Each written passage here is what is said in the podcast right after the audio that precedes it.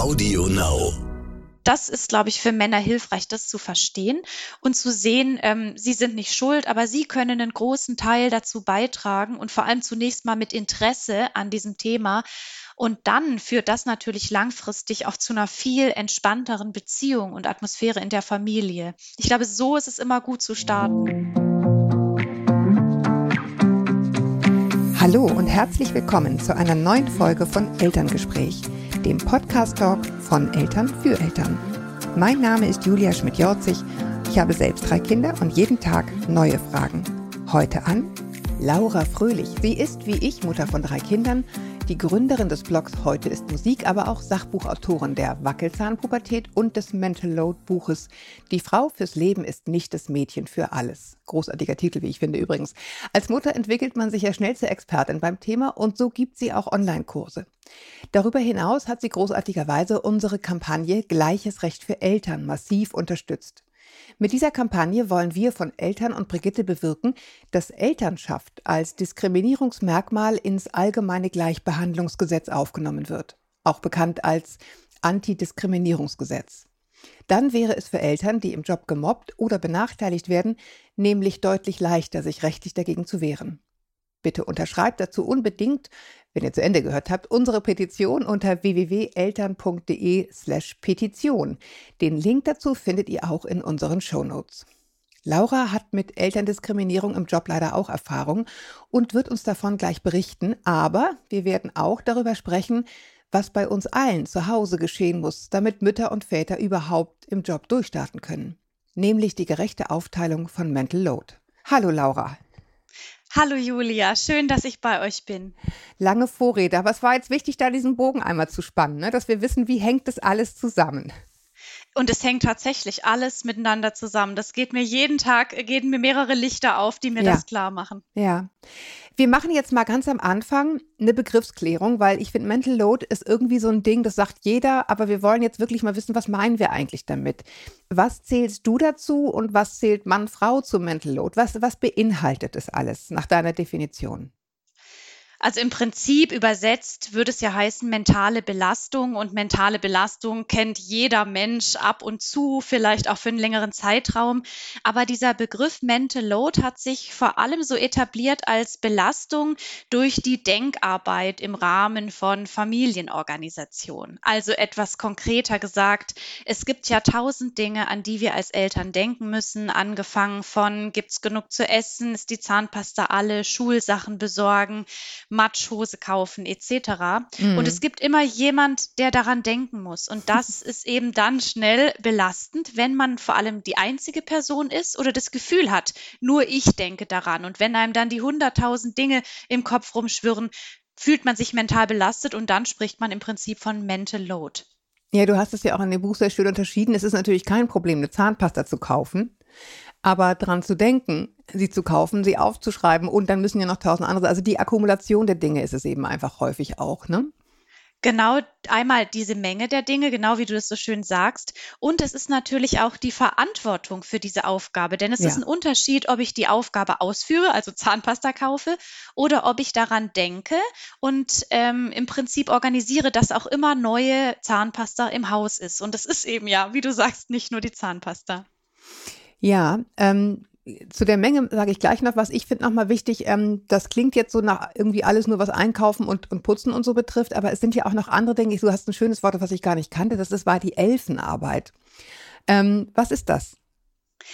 Ganz genau, dass du das ansprichst, ist sowieso ein gutes Thema. Es geht nicht nur um diese Organisation, sondern Familienarbeit oder Care-Arbeit zu Hause beinhaltet ja auch zum Beispiel das Kümmern umeinander. Und wenn wir an Kinder denken, ist dann natürlich Betreuung und Erziehung, das dazu gehört und auch Atmosphäre schaffen. Und Elfenarbeit bezeichnet man im Prinzip all die Dinge, die wir tun, damit das Leben der Kinder und von uns allen schöner ist, wie zum Beispiel an Ostern ein Osternestchen kaufen, sich darum kümmern, dass Geschenke zum Ge Geschenkwünsche zum Geburtstag erfüllt werden oder mal eine Münze unters Kissen legen, wenn der Zahn rausgefallen ist. Also diese ganzen kleinen Dinge äh, oder ich denke an die Kerzen im Advent, die angezündet werden, die Atmosphäre schaffen und die unser Leben schöner machen und vor allem das Leben der Kinder. Denn wenn wir so an unsere eigene Kindheit denken, dann denken wir eben an diese Momente, in denen jemand Atmosphäre geschafft hat, geschaffen hat und dieser jemand musste dafür ja aber auch Arbeit erbringen. Kerzen kaufen, an all die Dinge denken, die Münze unters Kissen stecken.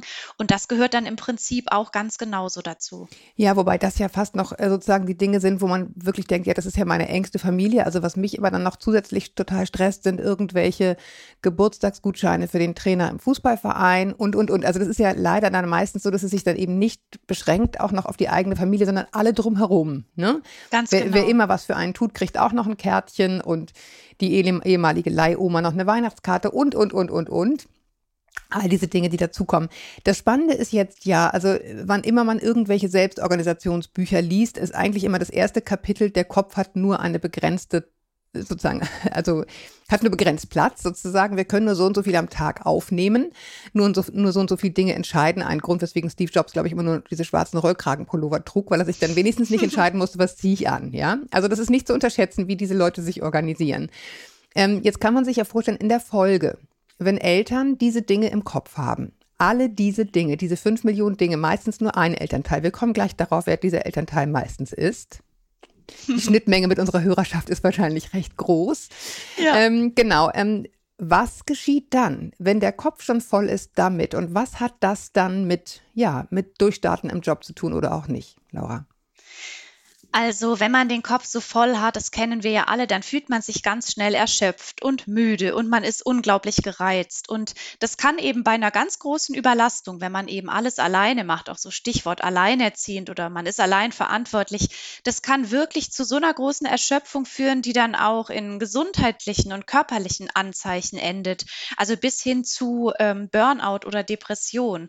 Das ist die eine Sache. Und ähm, weil du gerade auf den Beruf ansprichst, es gibt eine ganz spannende Studie der Unternehmensberatung Boston Consulting Group. Die wollte wissen, was hält Frauen davon ab, Führungspositionen zu übernehmen oder Karriere zu machen.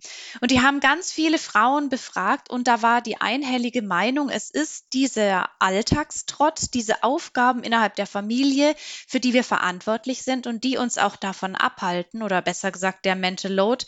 Denn wenn ich weiß, ich bin dafür verantwortlich, ich muss da auch dran denken, wenn ich jetzt hier die Chefin in meinem neuen Job werde, dann denke ich, vielleicht schaffe ich nicht, da werde ich einfach fix und alle sein und ich werde diesen Chefposten aus diesem Grund nicht annehmen. Und das hält tatsächlich Frauen davon ab, aber eben nicht nur Führungspositionen zu übernehmen, sondern sich einfach mal auf ihre beruflichen Dinge zu konzentrieren. Ja, und Konzentration ist da das Stichwort. Ne? Ich meine, da schließt sich so ein bisschen der Kreis, äh, dieses Vorurteil von Arbeitgebern, was offenbar besteht. Deswegen gibt es ja sozusagen unsere Petition, ne? nach dem Motto, mhm. naja, wenn du Eltern hast, äh, Schrägstrich, am besten noch Frauen, am besten, noch am schlimmsten junge Frauen sozusagen, die eventuell sogar noch ein Kind kriegen, da kannst du dich einfach nicht so drauf verlassen. Ähm, egal wie begründet oder unbegründet das sein mag, es ist ein Fakt, wenn, wenn jemand, wer immer das ist, Vater oder Mutter, halt die ganze Zeit diese anderen Dinge alleine auch noch im Kopf haben muss, dann bist du eben einfach nicht so bei der Sache. Ne? Also mhm. du, du, du kriegst es einfach nicht hin. Ich habe es ein paar Mal jetzt gemacht.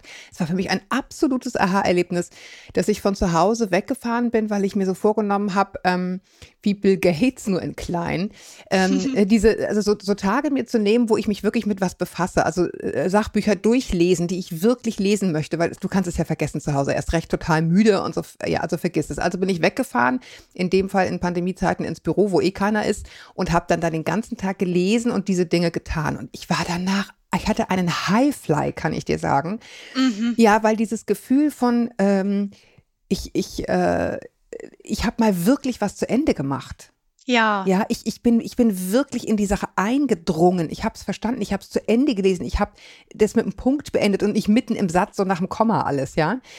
Das ist Irrsinn. Also kann ich, kann ich nur aus eigener, aus eigener Wahrnehmung ähm, total bestätigen. Du hast ja mit dem, mit dem Thema selbst auch Erfahrungen gehabt, beziehungsweise sogar auch mit dem, mit der Diskriminierung. Magst du einmal erzählen, wie, wie das bei euch war und wie sich das auf deine Karriere ausgewirkt hat? Ja, ich habe nämlich einen ganz typischen Lebenslauf für sehr, sehr viele Frauen. Das heißt, ähm, ich habe eigentlich, als ich schwanger wurde, für mich sofort ähm, ja den Plan gefasst, ich gehe ein Jahr in Elternzeit, auch weil ich weniger Geld verdient habe als mein Mann. Und äh, so wie es eben klassisch ist, steige ich danach in Teilzeit ein. Ich habe mir das gar nicht groß überlegt, sondern für mich war das klar, so machen es alle. Und ähm, heute hätte ich anders entschieden. Wir hätten uns die Arbeit und die Elternzeit besser aufgeteilt weil, um kompetent in Sachen Alltagsorganisation zu sein, muss man das einfach mal selber gemacht haben. Und ich glaube, ganz viele Väter sind darin einfach nur deshalb nicht gut, weil sie diese Chance nie hatten, mal komplett für Care-Arbeit, Kinderbetreuung und Familienalltag zuständig zu sein. Und äh, so war es dann eben auch bei uns. Ich war dann auch wieder halbtags berufstätig, als die Kinder ein Jahr alt waren und habe nachmittags dann Kinder betreut und nebenher alles organisiert. Und äh, du kannst dir schon vorstellen, Mental Load lässt grüßen. Ich hatte ja nicht mal mehr eine richtige Mittagspause weil ich dann um 13 Uhr zum Kindergarten gehetzt bin und dann noch all die anderen Dinge organisiert habe. Und das habe ich erlebt, ist nicht nur bei mir das Problem gewesen, sondern bei so vielen Müttern oder möglicherweise auch Vätern, die diese Doppelschicht aus Berufstätigkeit und Familienorganisation machen. Und der zweite Punkt, was du gerade auch angesprochen hast, ähm, möglicherweise erahnen auch schon sehr viele ArbeitgeberInnen, dass sich äh, gerade Mütter verantwortlich fühlen und äh, glauben dann immer, ja, die wollen vielleicht auch gar nicht Verantwortung für den Job übernehmen, sondern die sind immer so mit halbem Gefühl äh, zu Hause. Und ich glaube, dass aus dem Grund, weil eben auch Frauen diese Aufgabe zugeordnet wird, dieses Vorurteil besteht, ähm, dass die dann möglicherweise nicht wirklich im Job das geben können, was sie vorher vorher gegeben haben. Möglicherweise war das bei mir der Grund oder es war einfach nur Diskriminierung pur. Auf jeden Fall habe ich im Prinzip nach der Elternzeit Aushilfstätigkeiten gemacht. Also eine Kollegin, die, ähm, die, mit der ich diese ganze Sache ausgehandelt hatte, die war leider nicht mehr im Unternehmen zu meiner Rückkehrzeit. Die andere Kollegin sagte, wir brauchen die Laura nicht mehr. Und die Personalfrau hat mir dann angeboten, hier in der Pressestelle, da gibt's eine, äh, gibt's einen Job. War ich erst ganz begeistert, würde ich gern machen. Und dann habe ich letztendlich Aufgaben gemacht, die eine studentische Aushilfskraft macht. Und so geht's vielen Frauen. Und dann ist natürlich auch so, dass man sich wertlos fühlt, dass man glaubt, nicht gut genug zu sein und dann ist irgendwann in meiner Elternzeit im Prinzip die, der Vertrag ausgelaufen. Und so wie mir geht es eben sehr, sehr vielen Frauen. Und das ist unglaublich diskriminierend, äh, weil man doch eigentlich gerne auch nach der Elternzeit wieder ähm, anknüpfen möchte am Beruf und auch keine Tätigkeit ausführen will, die einfach ähm, ja nicht der Qualifikation entspricht. Ja, ich finde, das Schwierige ist halt, ähm, man will ja da sein. Weißt du, man will ja äh, letztendlich für die Kinder da sein. Mhm. Nur dieses, das alleine das Gefühl, so, ne, nach dem Motto, wenn ich jetzt nicht pünktlich da beim Kindergarten bin, dann ist da einfach keiner.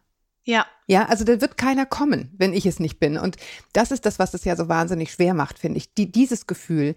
Wenn du sagst, du würdest es heute anders entscheiden, dann hast du jetzt erstmal gesagt, du würdest es anders entscheiden in Bezug auf die Einbeziehung deines Mannes von Anfang an, damit der halt diese ganzen Abläufe einfach kennt und auch ermessen kann, was dazugehört, äh, einen Teller Spaghetti mit äh, Nudelsauce zu kochen. Denn du musst es ja kaufen, du musst es organisieren, es muss da sein und so weiter und so. Es ist ja nicht nur das Kochen. Ähm, ja. So, und ähm, aber würdest du es auch anders entscheiden in Bezug auf Teilzeit?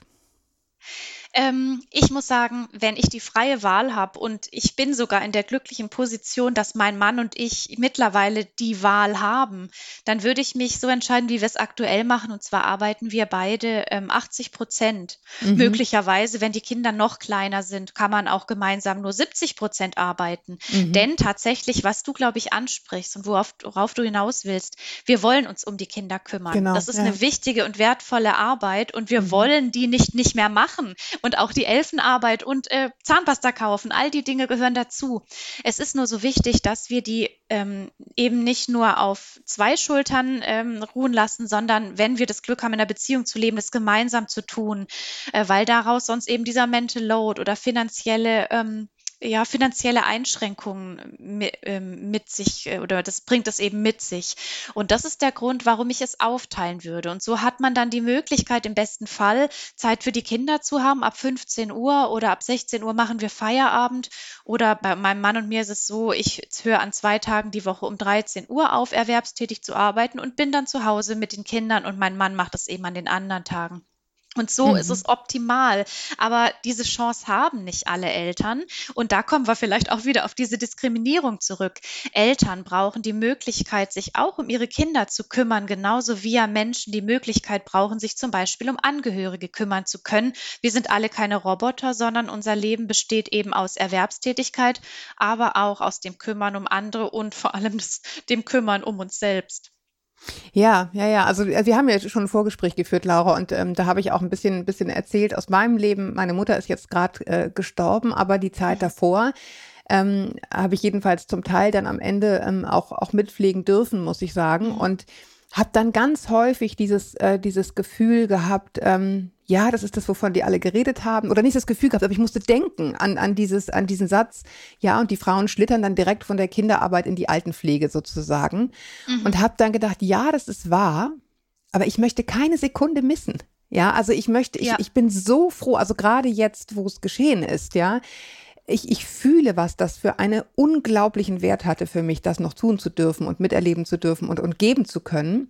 Und das finde ich ganz richtig, dass du das sagst. Wir wollen das ja tun. Wir brauchen halt nur eine Flexibilität auch bei der Arbeit und eben auch in der Partnerschaft, damit es möglich wird für beide Seiten.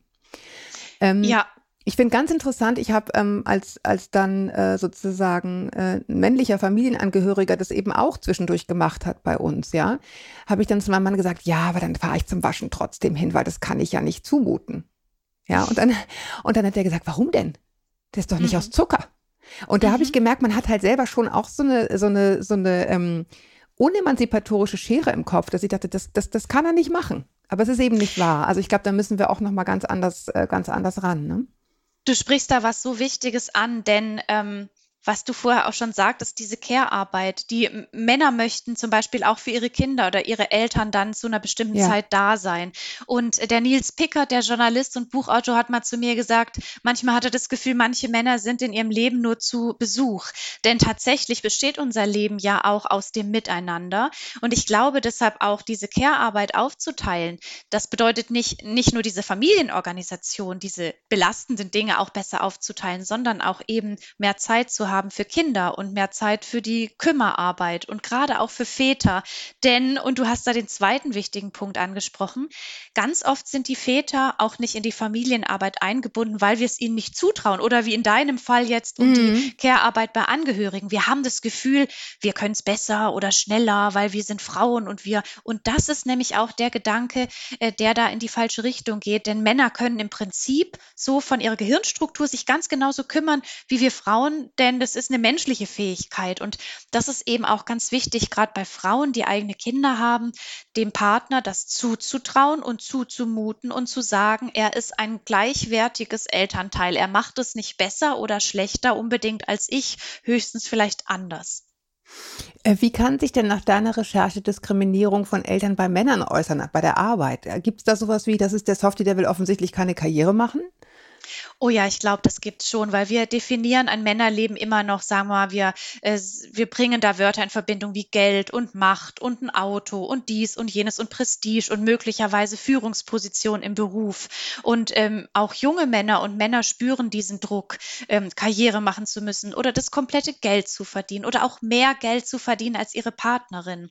Und da ist es, glaube ich, auch eine Diskriminierung Männern gegenüber, dass man ähm, ihnen diese Art von Arbeit zuordnet und sagt, ja, kümmern ist dafür nicht so deren Sache. Und konkret im Alltag, im Berufsalltag erleben das, glaube ich, auch sehr viele Männer, hm. die Elternzeit nehmen möchten oder die sagen, ja. ich möchte wegen der Familie Arbeitszeit reduzieren. Und die werden dann ganz oft von Kollegen, Kolleginnen, von Chef, Chefinnen darauf angesprochen und die merken dann ganz schnell, dass sich damit ihre Karriere im Prinzip erledigt hat. Also Männer, die sich Zeit fürs Kümmern nehmen möchten, die werden da auch teilweise sehr oft diskriminiert und dann kommen wir natürlich keinen Schritt weiter. Ja, und das Problem ist, dass dann halt auch häufig Eltern und Nicht-Eltern gegeneinander ausgespielt werden. Also mhm. ich, ich habe das neulich mal erlebt in so einem Krankenhausbetrieb, ähm, wo ja so alles kaputt gespart ist, dass die Leute, die da sind, halt grundsätzlich mal am Limit arbeiten, ne? Ähm, mhm. an, an dem, was machbar ist. So, und wenn sich dann da einer Elternzeit nimmt, dann gilt er als Kollegenarsch. Mhm. Und ähm, genau. Aber wenn dann der sozusagen der, Chefarzt oder so, ja, äh, dann seine Mutter pflegen würde, dann würde für ihn ja das Gleiche gelten. Mhm. Aber das wird eben häufig nicht gesehen. Es ist immer nur so, ja, die, die die Kinder haben, sind sozusagen die, die ausfallen. Aber wenn du das ausweitest auf Care-Arbeit, auf Eltern oder so, dann, dann gilt das ja irgendwann für jeden. Und eben ja. nicht nur für die, die Kinder haben. Ne? Du, Julia, ich habe da in meinem Buch ein ganz tolles Kapitel und zwar habe ich die Karin Jutschik interviewt. Ja. Ähm, die hat dieses Konzept der atmenden Lebensläufe entwickelt. Mhm. Und da geht es eben darum, dass jeder Mensch äh, im Prinzip im besten Fall über so ein gewisses Zeitkonto verfügt, das er in der Erwerbstätigkeit einsetzen kann, um Kinder zu versorgen, die eigenen ähm, Eltern zu pflegen oder aber vielleicht für sich selbst Auszeiten zu nehmen. Insofern dieses Gegeneinander ausspielen ist sehr ungut, ja, denn tatsächlich, ja. so wie du gesagt hast, wir brauchen irgendwann mal die Zeit. Und wenn es die Zeit ist, dass wir uns mal wieder um uns selber kümmern, weil wir einfach nach vielen Jahren Arbeit fix und alle sind. Insofern, ähm, genau, das ist ein ganz, ganz wichtiger Punkt, dass wir uns für dieses Kümmern Zeit nehmen und dass uns diese Zeit eben auch zugestanden wird, auch vom Arbeitgeber. Arbeitgeber. Was hat der Arbeitgeber davon? Oh, der hat, der hat so unglaublich viel davon. Ich glaube zunächst einmal ähm, die sehr gute Atmosphäre und dieses Gefühl, dass ich bei meinem Arbeitgeber gern arbeite, weil der mein Leben und mich selber sieht und anerkennt und eben weiß, dass es manchmal Situationen im Leben gibt, in denen man nicht 40 Stunden in der Woche arbeiten kann. Und ich glaube auch, ich glaube, darüber haben wir neulich gesprochen, ja. wenn man einen Arbeitgeber hat, der in einer schwierigen Zeit für einen da ist, bei dem bleibt man. Ja. Und das ist deshalb, glaube ich, eine ganz wunderbare Bindung zwischen Arbeitnehmer und Arbeitgeber. Und letztendlich, ähm, wenn die Menschen zufrieden sind, leisten sie auch viel mehr. Und äh, wenn die Teams diverser sind, Männer, Frauen, Menschen unterschiedlicher Herkunft, verschiedenen Geschlechts, ist letztendlich äh, nachweisbar, dass solche Gruppen auch erfolgreicher sind und für mehr Geld sorgen. Und ich glaube, wenn man sich einfach gut um die Mitarbeiter kümmert, bringen die auch bessere Leistung und am Ende hat dann das Unternehmen auch wahrscheinlich sogar einen besseren Umsatz. Insofern, es lohnt sich in, in die menschliche Richtung, in die finanzielle, da bin ich mir auch sicher. Und ich erlebe große Unternehmen, so auch auf LinkedIn, die sich damit beschäftigen, als sehr fortschrittliche Unternehmen, bei denen auch junge MitarbeiterInnen gerne arbeiten wollen. Absolut. Ich finde, da ist noch ein, ein Aspekt, ist mir da wahnsinnig wichtig. Ich finde, also ich, ich sehe das, unterschreibe alles, ich bin davon felsenfest überzeugt, ich habe es erlebt, ich fühle es genau so.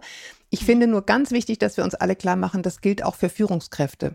Also mhm. ich, ich erlebe das mhm. häufig auch in anderen Zusammenhängen, dass dann die Führungskräfte die sein sollen, die das alles eben mal schnell wuppen und, ne, und, und dann noch irgendwie Verständnis für alles haben, aber bei denen man irgendwie abladen kann, weil sie halt Führungskräfte sind. Mhm. Ähm, und ich finde, da, da, da muss man Verständnis in jede Richtung haben.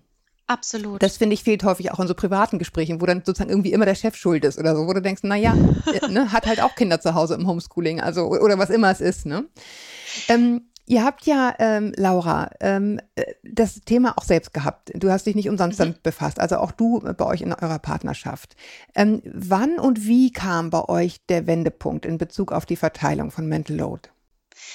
Ja, das ist ganz spannend. Es war eigentlich ein ganz klitzekleiner Konflikt, eine ganz äh, bescheuerte Geschichte. Eigentlich im Urlaub habe ich gemerkt, okay, wir haben jetzt seit drei Wochen im Sommerurlaub nicht an die Logopädieübung meines Sohnes gedacht.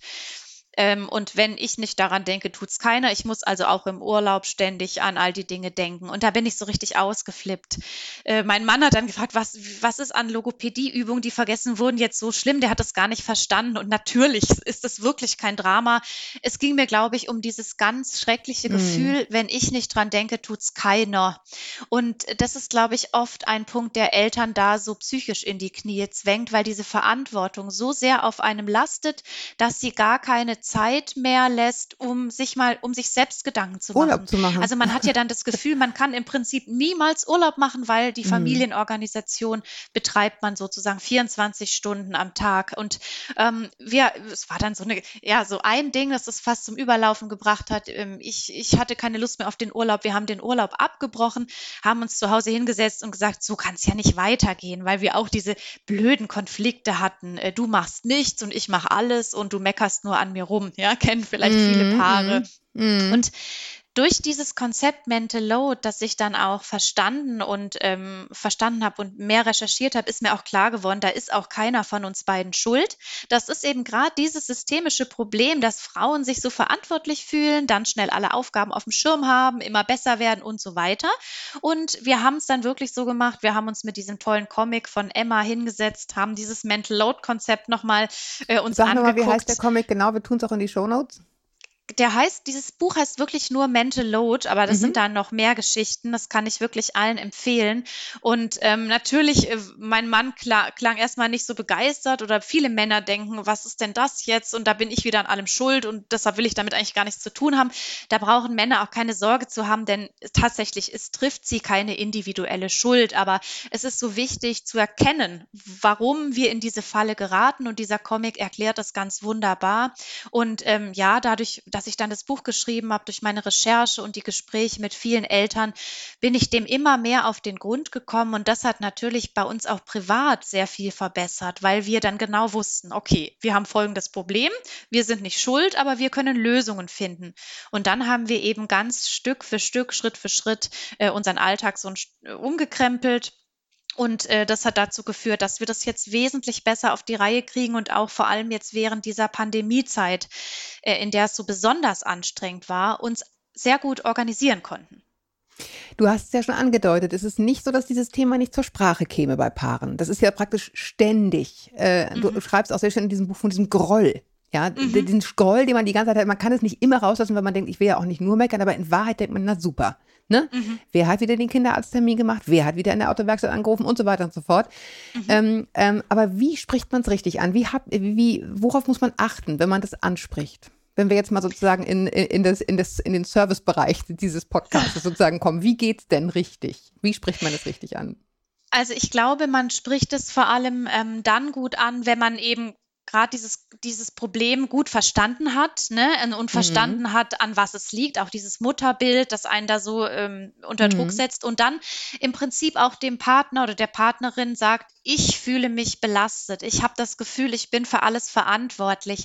Also vor allem so Ich-Botschaften sendet. Das klingt jetzt so äh, ein bisschen abgedroschen, aber tatsächlich äh, wird das Gespräch nie zu einem guten Ende kommen, wenn man immer mit diesem Du kümmerst dich hier um nichts anfängt. Ich sage mhm. das aus mhm. eigener eigener Erfahrung, weil mein Mann hat dann hm. eigentlich schon nach den ersten drei Sätzen immer gesagt, okay, jetzt kommt wieder die Leier, da möchte ich jetzt äh, gar nicht weiter zuhören. Aber wenn ich natürlich dann davon mir gesprochen habe, wie schlecht es mir geht, dass ich mich verantwortlich fühle, äh, dass ich diese Verantwortung gerne auch stückweise abgeben möchte, dann hat er sich in dem Zusammenhang nicht mehr so bedroht gefühlt und konnte besser nachvollziehen, wie es mir geht. Und ich konnte ihm durch meine Buchrecherche auch so gut erklären, wie es ist als Frau, ne? dass man immer äh, ja so besonders beobachtet wird und auch kritisiert, teilweise von anderen Frauen und dass man immer unter Beschuss steht, äh, warum arbeitest du jetzt im Büro? Du hast doch so kleine Kinder und warum tust du nicht das und jenes?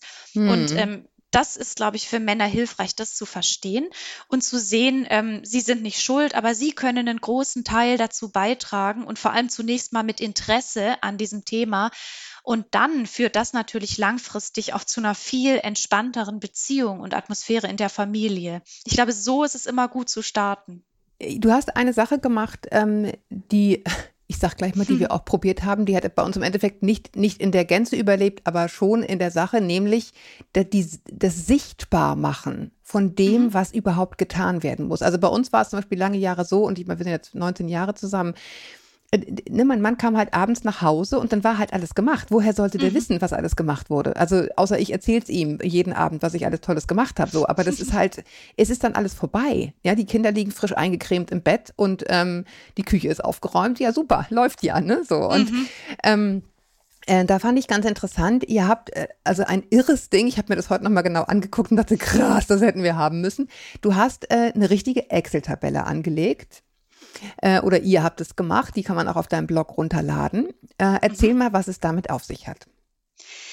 Ja, zunächst mal ist natürlich die, äh, das, was du gesagt hast, diese Aufgaben sichtbar machen. Das ist der sozusagen der zweite Schritt nach der Kommunikation. Und dann äh, empfehle ich im Prinzip immer Eltern, mal mit einem Block und Stift durch die Gegend zu laufen und fünf Tage aufzuschreiben, an was es alles zu denken gilt. Und dies ist man nämlich sehr überrascht, an was man mhm. alles denkt. Und es gibt eine mhm. Riesenzettelwand.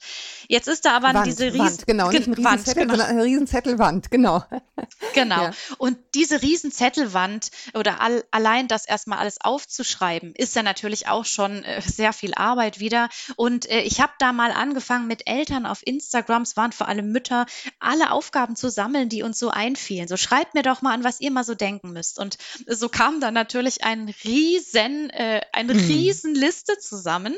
Und äh, ich habe das dann in Excel zusammengepackt und habe das dann noch sortiert in Kategorien. Und ähm, ich bin nicht so ein großer Excel-Fan, muss ich dazu sagen, aber mein Mann ist der absolute Pro.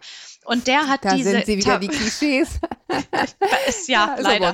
Ja, ich kenne Gott sei Dank sehr viele äh, weibliche Kolleginnen, die das auch gut können, aber ja, ich, ja, nein, ich bin ganz. Auch ein Scherz. Alles fein. Alles fein. Ich bin auch ganz klassisch so die Excel hör bloß auf. Jedenfalls habe ich dann äh, angefangen zu sortieren und mein Mann hat dann eben noch äh, ein bisschen weiter gearbeitet und hat sozusagen Kategorien erstellt, nach denen man filtern kann.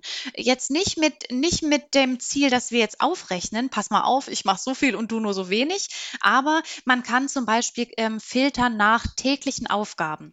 Und oh ja, das ist, oh Gott, das, das ist alleine. genau. Und das ist nämlich das, was ich Eltern auch mal mit auf den Weg gebe.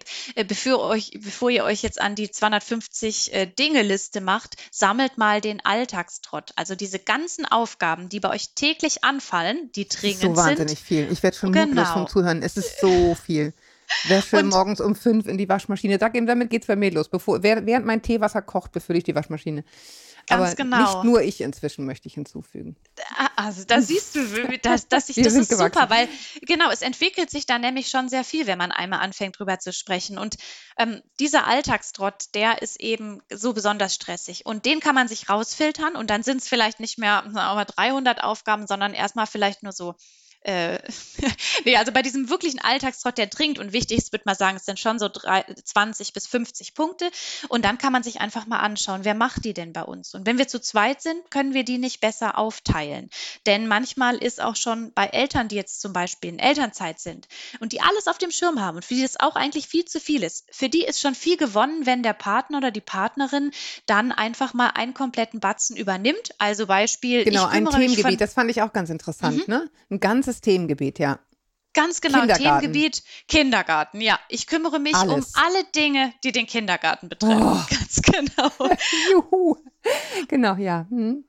Und ähm, das ist dann einfach auch schon mal eine große Erleichterung, ähm, weil da, da haben ja zu tun WhatsApp-Gruppen, man oh, muss äh, Wechselklamotten austauschen, genau, man muss äh, Playdates ausmachen und das Kind einladen und das Kind dann irgendwo anders wieder hinfahren. Also wenn es zum Beispiel auch Eltern gibt, die so wie wir Kindergarten und Schulkinder haben, es bietet sich natürlich an, diesen Bereich aufzuteilen.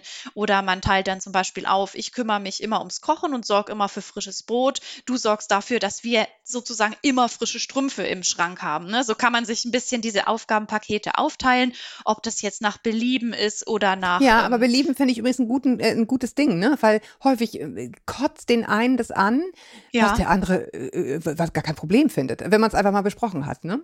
Ja, ja, ja, genau.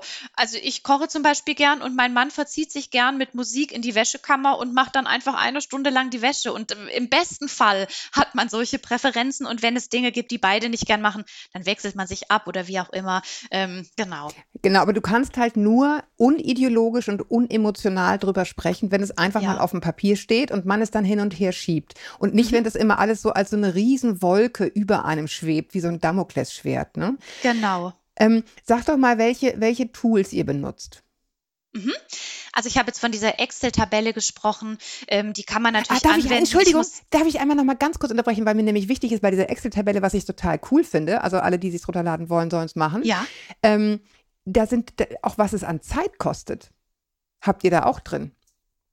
Ja, oh ja, ja genau. Weil das ist natürlich super, super wichtig. Das ist ja der Punkt, weswegen man als Eltern immer denkt, ja komisch, warum schaffe ich so wenig? Weil man halt einfach viel zu viel da reinschreibt, also innerlich in seine ja. Tagesliste reinschreibt, was einfach rechnerisch nicht hinkommen kann. Ja, Weil auch genau. der Nachmittag einer Teilzeitmutter hat nur sechs Stunden. Ja, oder ja. so und so viele. Und es geht dann einfach nicht Diktat üben und, und, und, und, und, und, und rein, sondern halt, die Dinge dauern ihre Zeit. Und das fand ich auch toll an der Tabelle, wenn ich ihn nochmal loben darf. Das ist übrigens eine gute Übung, die ich manchmal in meinen Workshops auch mache, vielleicht auch für Zuhörerinnen und Zuhörer, dass man mal sich aufschreibt, was mache ich heute alles und dann mal aufschreibt, wie viel das alles Zeit kostet. Und dann mm. kommt man nachher auf Minutenzahlen von, genau, von 36 oder von 36 Stunden. Ja, und dann sagt man sich, mm. ah, Moment, ist doch eigentlich kein Wunder, dass ich am Tag nichts schaffe, wenn genau. ich mir so ein Batzen vornehme. Ja, ja, genau, weil die Dinge einfach netto dauern, zumal wenn immer zwischendurch einer aufs Klo muss, ne? Weil dann dauert es halt einfach länger, was du dir vorgenommen ja, hast. Ja, genau. Und dann ist doch mal wieder ein Kind krank oder man wird unterbrochen und da muss man wieder von vorne anfangen. Wir kennen es ja alle.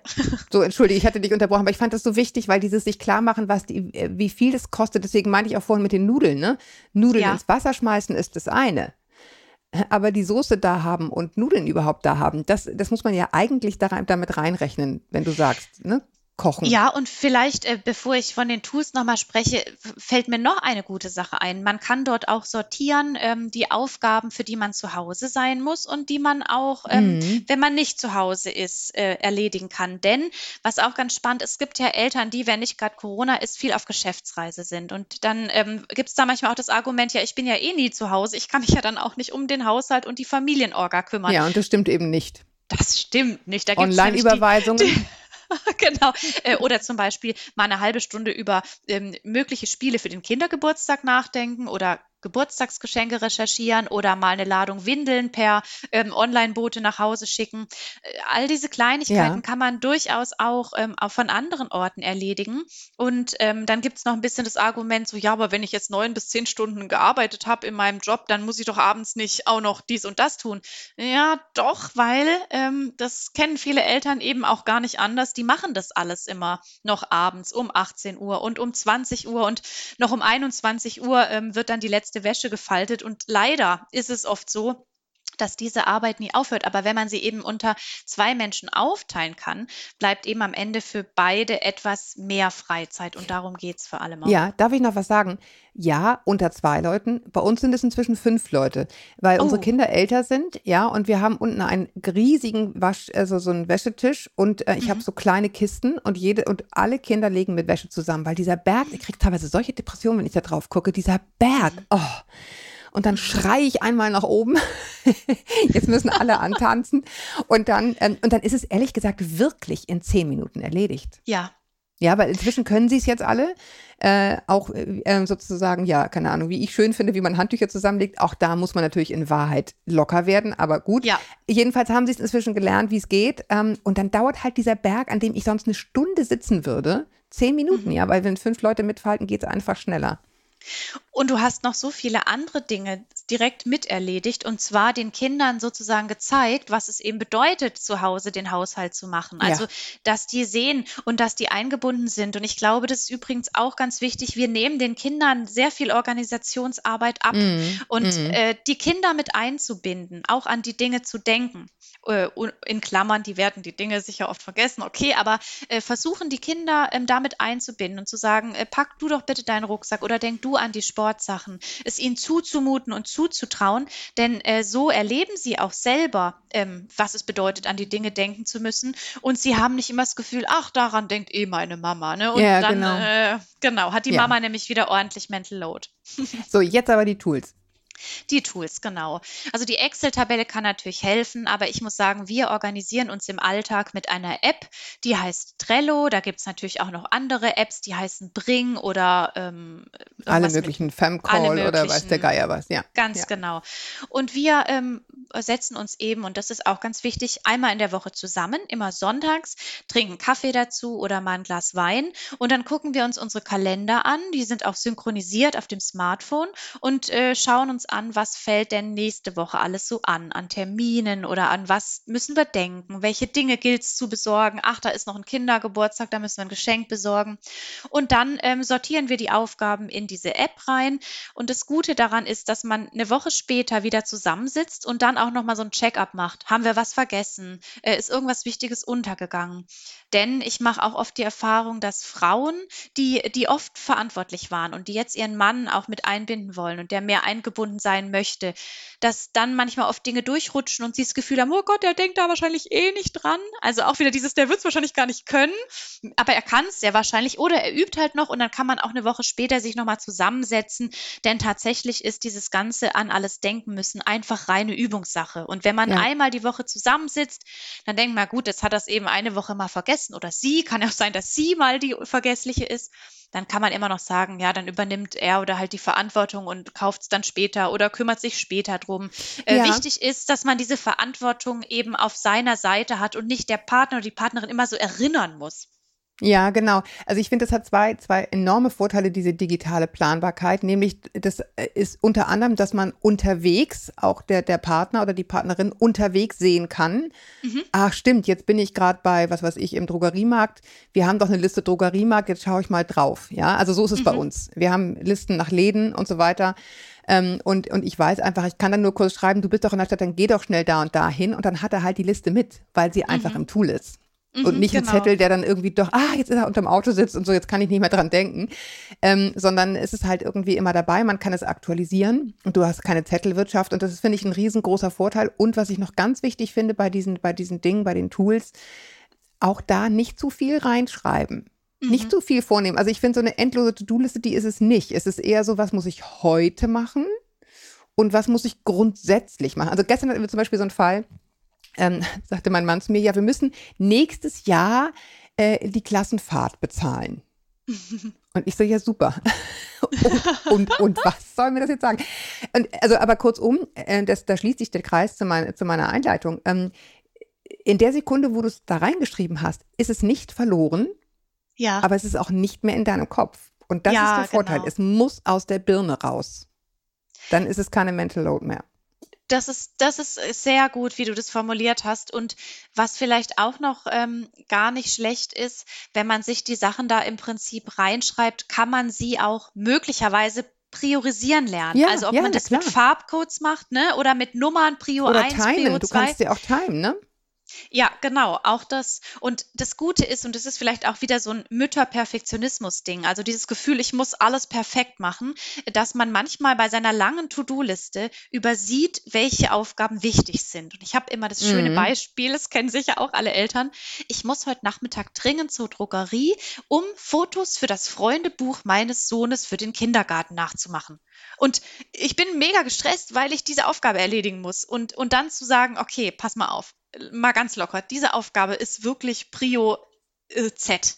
Und wir machen sowas, wenn wir die Zeit dafür haben, aber wir haben ganz oft die Zeit nicht und dann malen wir da ein Bild rein oder wie auch immer. Das heißt, wir, wir machen uns manchmal so im Elternalltag äh, verlieren wir den Überblick über die wichtigen Dinge, also ein Geburtstagsgeschenk ja. mal zu besorgen oder das Kind zu trösten und die Medikamente zu geben. Ne? Prio A, absolut, aber, aber ähm, solche Dinge sind dann eben eher unwichtig und verstopfen unsere Listen. Und, ähm, aber genau. so können die heißen. Ne? Eine Liste kann heißen, könnte man machen.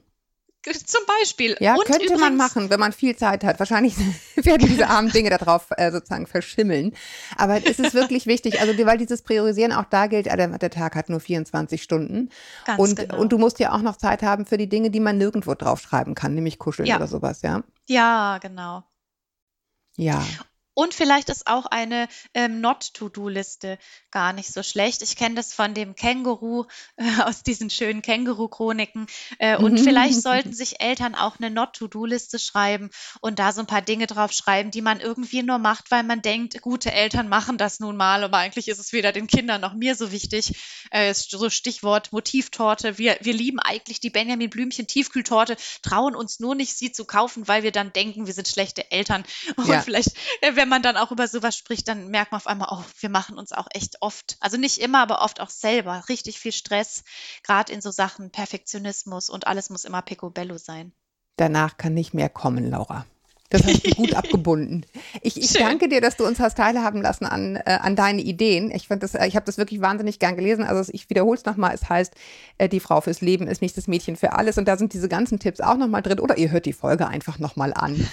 Ähm, und wenn, wenn ja. ihr selber Geschichten dazu habt, schreibt oder auch andere Geschichten oder eure Fragen, wisst ihr, kennt ihr ja schon, beantwortet dann meistens mit Elke an podcast.eltern.de. Ihr wisst inzwischen, dass ich leider nicht mehr jede Mail beantworten kann, was ich lange Zeit gemacht habe, aber es sprengt im Moment einfach alles. Es ist mir wichtig, aber es ist nicht zu schaffen. Auch mein Tag hat nur 24 Stunden. Oh, Laura, ich, ja, danke, Julia. ich danke dir sehr. Ähm, ich wünsche euch alles Gute und ich hoffe, ihr habt so schönes Wetter wie wir jetzt hier. Ja, es sieht gut aus. Ich gehe jetzt auch gleich raus und ich Genau. erinnere nochmal an die Petition. Unbedingt unterschreiben. Ja, Ist ganz, ganz, ganz, ganz wichtig. Oh, bist du gut. www.eltern.de slash Petition. Eltern vor. Perfekt. Ja, ich danke dir, Laura. Ich dir auch, Julia. Tschüss. Und bis wir uns wieder hören, haltet den Kopf über Wasser. Ahoi aus Hamburg. Audio Now.